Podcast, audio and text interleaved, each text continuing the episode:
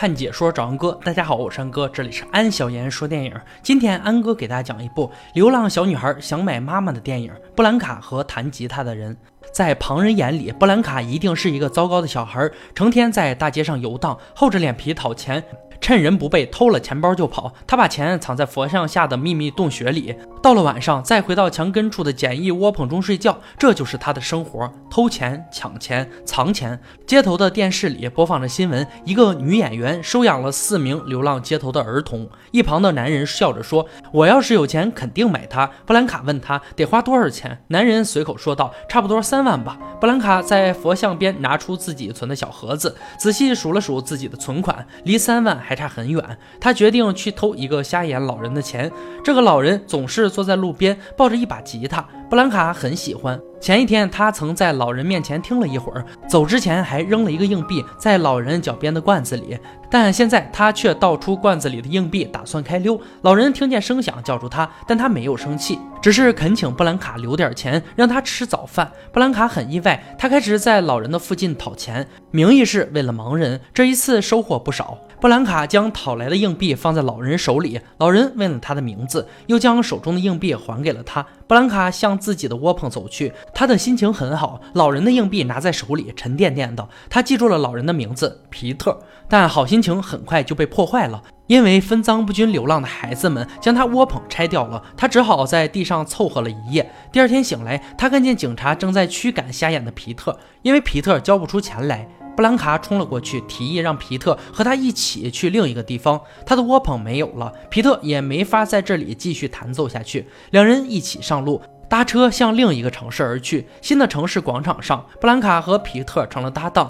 皮特弹吉他，布兰卡四处乞讨，名义仍是为了盲人。围观的人中，有人背着 LV 包包，敞开的口袋里露出了钱包的一角。布兰卡麻利地偷了钱包，告诉皮特他要去玩一会儿，便揣着钱包远远地跑开了。钱包里的现金很可观，三万块凑齐了。他打印了很多传单，沿街一路贴下去，传单上写着三万块，给自己找个妈妈。这就是他拼命攒钱的最大目的。有人花钱买孩子回来收养，为什么他就不能花钱买一个妈妈陪着他？布兰卡总能见到那些有妈妈陪伴的孩子。放学了，有妈妈接放学；饭点到了，有妈妈喊回家吃饭。走在路上，妈妈揽着孩子，亲密无间。可他没有妈妈，他的妈妈是个酒鬼，跟着别的男人跑了。他也没有见过爸爸，剩下他一个人流浪街头，靠偷钱度日。在偷醉汉钱包的时候，他被一个高高瘦瘦的男生推到了一边。这里不是他的地盘，高瘦的男生才是这里的老大。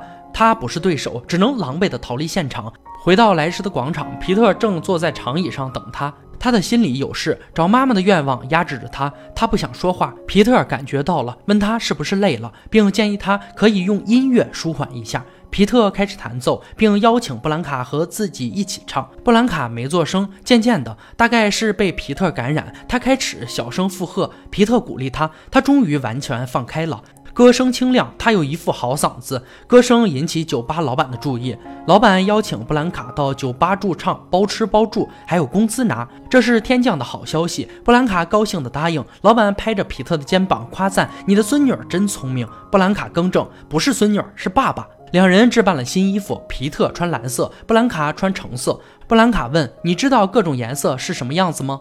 皮特说：“当然知道，蓝色是大海和天空的颜色，橙色是热心肠的颜色。”布兰卡让皮特等等，他又回去为皮特找来一件橙色外套，穿着新衣服站在酒吧的舞台上，一切都跟以前不一样了。他们有了一份体面的工作，不用睡大街。皮特教他弹钢琴，也教他唱歌，不用发愁吃穿。这是他生命中最幸福的日子。他将栖息的小屋仔细打扫干净，这个地方将成为他的家。皮特就是他的爸爸。他和皮特一起去游乐场，笑得像一个真正的孩子。这是家的感觉。之前张贴的传单还在，但布兰卡却将传单揉成团扔进海里。有了皮特，就已经有了家。幸福让他放松下来。他并没有注意到酒吧里的矮个仆人怨恨的眼神。他们居住的房间原本是矮个仆人住的，因为他们的到来，矮个仆人被老板赶到楼下睡沙发。仆人记恨在心，要找机会把他们赶出去。一天晚上，仆人偷了酒吧老板的钱，嫁祸。货给了布兰卡。布兰卡申辩，钱不是自己偷的，但没人相信他。老板拿着布兰卡藏钱的小盒子质问道：“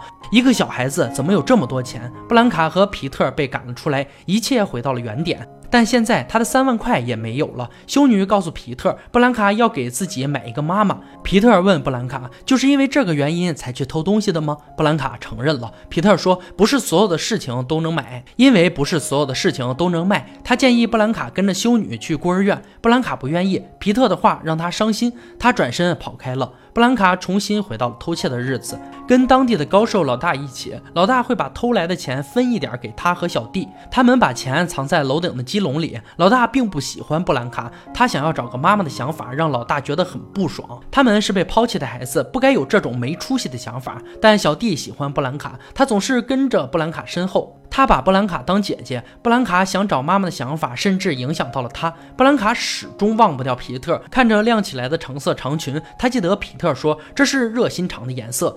于是布兰卡决定回去找他，但皮特却不见了。广场的长椅上空空荡荡，他并不知道皮特因为担心他，正背着吉他四处寻找他。布兰卡无助地立在原地，不知道该怎么办。这时，一个女人走过来，告诉他，他知道皮特在哪。女人拉着布兰卡进了一间红色的房子，房子里的女孩穿着暴露，化妆间里亮闪闪的一片。布兰卡意识到这女人是个人贩子，她瞅准机会向外跑，一路跑到藏钱的鸡窝里，拿回自己的那份钱。她，要去找皮特，但鸡笼却被突然关上了。流浪狗不配有家，垃圾也就该像垃圾一样对待。瘦高老大站在笼子外面，恶狠狠地说：“他一路跟着布兰卡，看着布兰卡从人贩手中逃脱，他便有了这个主意，关起他，把他卖给人贩子。老大让小弟守着他，他去通知人贩领人，并承诺把布兰卡卖掉后会给小弟买手机。老大转身离开，布兰卡拼命地求小弟开门，小弟不敢违背老大的命令，又不忍布兰卡被卖掉，他只好跑去找皮特，让皮特来救布兰卡。”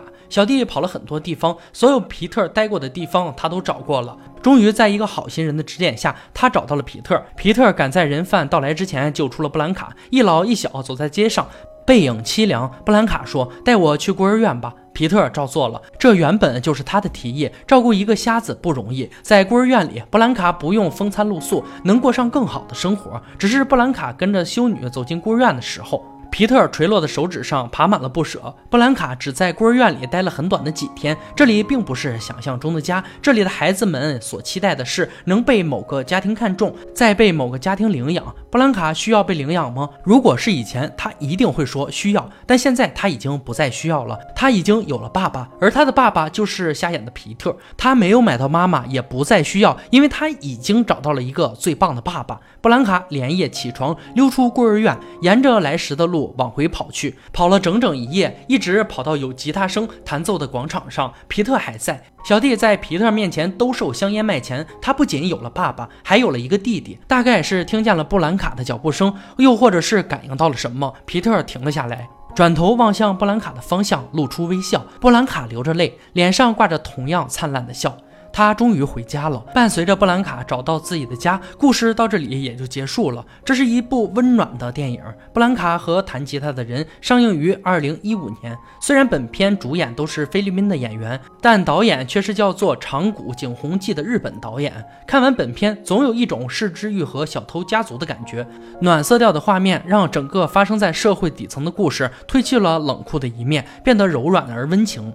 买妈妈看似是个荒诞的想法，但背后又何尝不是对母爱的渴望？有人说，上帝不能无处不在，所以才有了妈妈这个角色。故事的最后，买妈妈已经不再重要，重要的是布兰卡已经有了幸福美满的家。或许我们不能改变这个社会，但我们能选择让自己力所能及的关心社会底层需要关心的人们。我们可以选择抛下有色眼镜，用温和的态度去对待他们；可以选择去珍惜此时此刻拥有的一切。人和人清水相逢的善意，相互的慰藉，都可以为这冷漠的世界增添一丝暖意。我们总会遇到生命里那些甜美的时刻，请珍惜。